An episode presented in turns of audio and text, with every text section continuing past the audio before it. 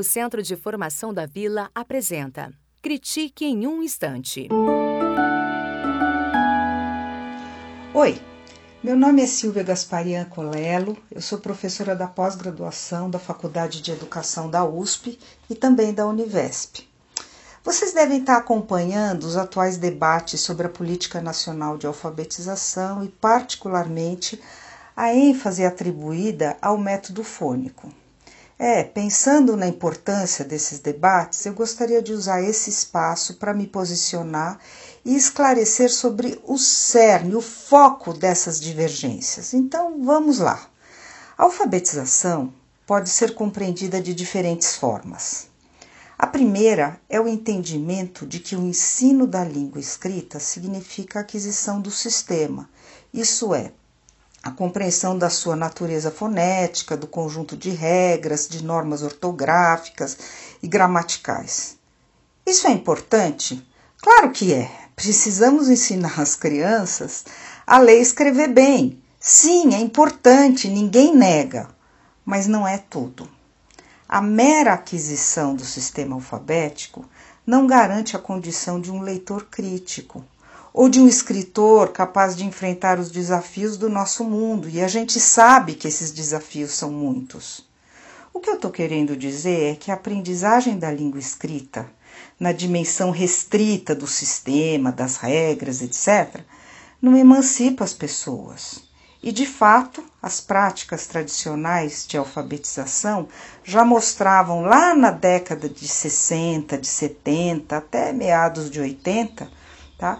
Que esses métodos eram ineficientes, criando uma alta taxa de reprovação, uma reprovação em massa e uma evasão escolar muito forte. Por isso que vale a pena pensar no segundo modo de se entender a alfabetização. E qual é? É a escrita na sua dimensão educativa. É a escrita como efetiva formação do sujeito leitor e escritor que, que é isso? É aquela pessoa que é capaz de transitar no seu universo letrado, interpretando o mundo e se posicionando de forma crítica. Como que surgiu essa concepção? Da onde que ela veio?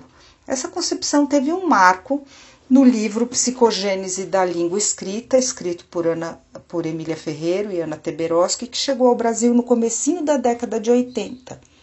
E aí o movimento construtivista ganhou muita força no Brasil. Paralelamente a isso, os estudos de abordagem histórico-cultural, na linha de Vygotsky, e do letramento, principalmente liderados pela Magda Soares, contribuíram na educação para que os educadores pudessem rever suas práticas e, particularmente, repensar os modos de se alfabetizar.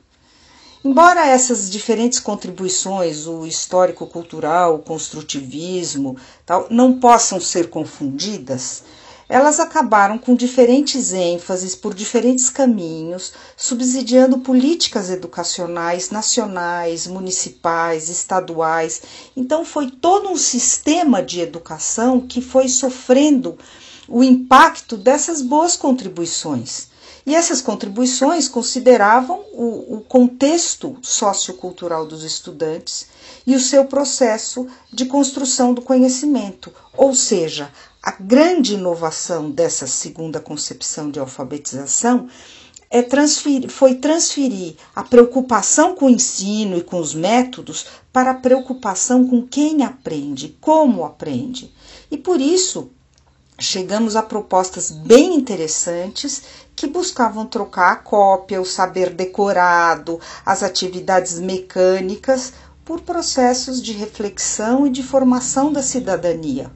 Crianças que se alfabetizavam pensando, crianças que buscavam na língua escrita práticas eficientes de se relacionar com o seu mundo.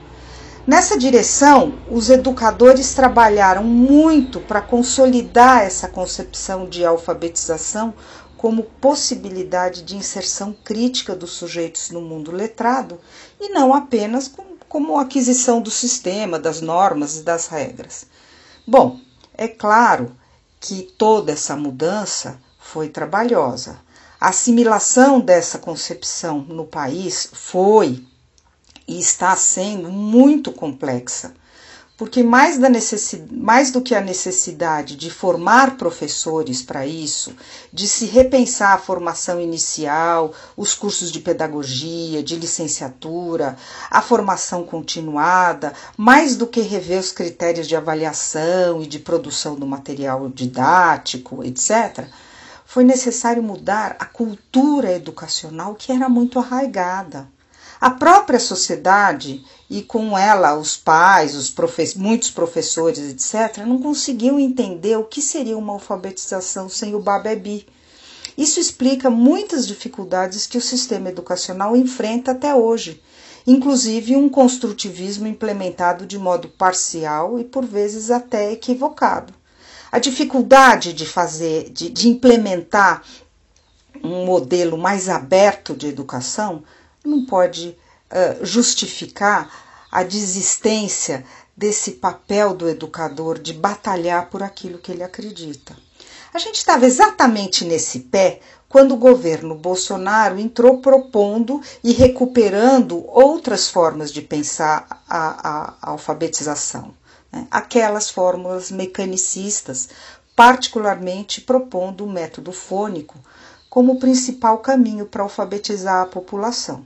O que, que é o método fônico? Muito sinteticamente, significa uh, ensinar a relação entre os sons, que são os fonemas, uh, aos grafemas, que são as letras. Né? E aí, uh, como vocês podem perceber, o ensino da língua escrita fica reduzido ao sistema, ao funcionamento da, da, do sistema da escrita. Bom, independentemente da política partidária, dos votos, dos conflitos políticos que a gente tão bem conhece, eu acho que é importante situar essa polêmica numa perspectiva técnica. Vamos falar de educação. O método fônico e as práticas mecânicas de alfabetização interessam ao governo porque é a forma mais rápida, mais imediata de baixar os índices de analfabetismo. É o jeito mais uh, uh, imediato de mostrar resultados. Mas aí eu pergunto: é essa alfabetização que queremos para os nossos filhos?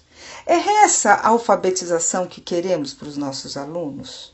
Vamos nos conformar com esse uso mecânico da língua?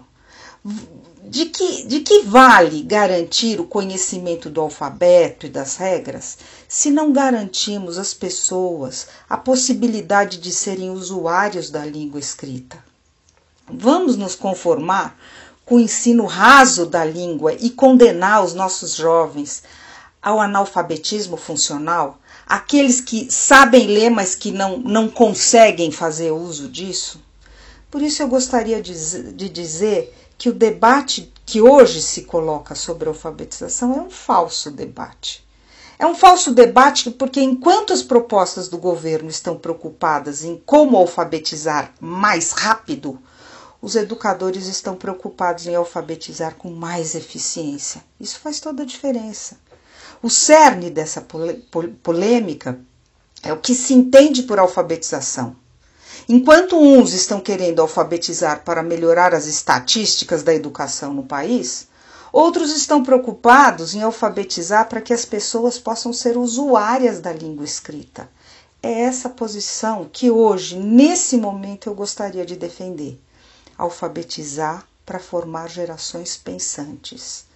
Bom, como essa conversa não para por aqui, gostaria de deixar com vocês o endereço da minha página pessoal onde vocês poderão encontrar muitos outros subsídios para defesa dessa ideia. www.silviacolelo, tudo junto, colelo com dois L's no lo. E eu espero que vocês possam aproveitar esse material para repensar a educação, para repensar o ensino da língua escrita. É isso. Muito obrigado. O Centro de Formação da Vila apresentou Critique em um instante.